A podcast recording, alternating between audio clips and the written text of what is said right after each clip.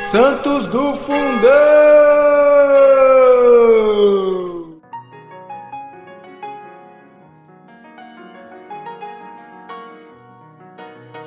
Oi, pessoal! Hoje a gente vai ouvir um pouquinho sobre São Colmano, mártir.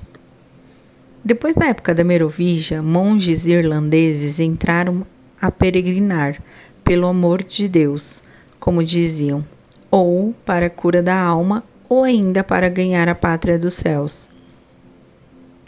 São Comano, monge, nasceu na Irlanda, querem alguns que na Escócia.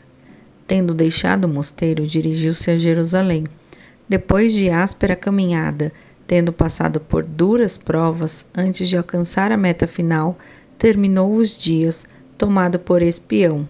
Prenderam-no e, sem que fizesse qualquer coisa para averiguar a verdade, e enforcaram-no aos 17 de julho de 1012 em Stockerau, perto de Viena, às margens do Danúbio. A 13 de outubro de 1014, transferiram-lhe o corpo para Melk, onde o imperador Henrique II lhe erigiu uma tumba magnífica.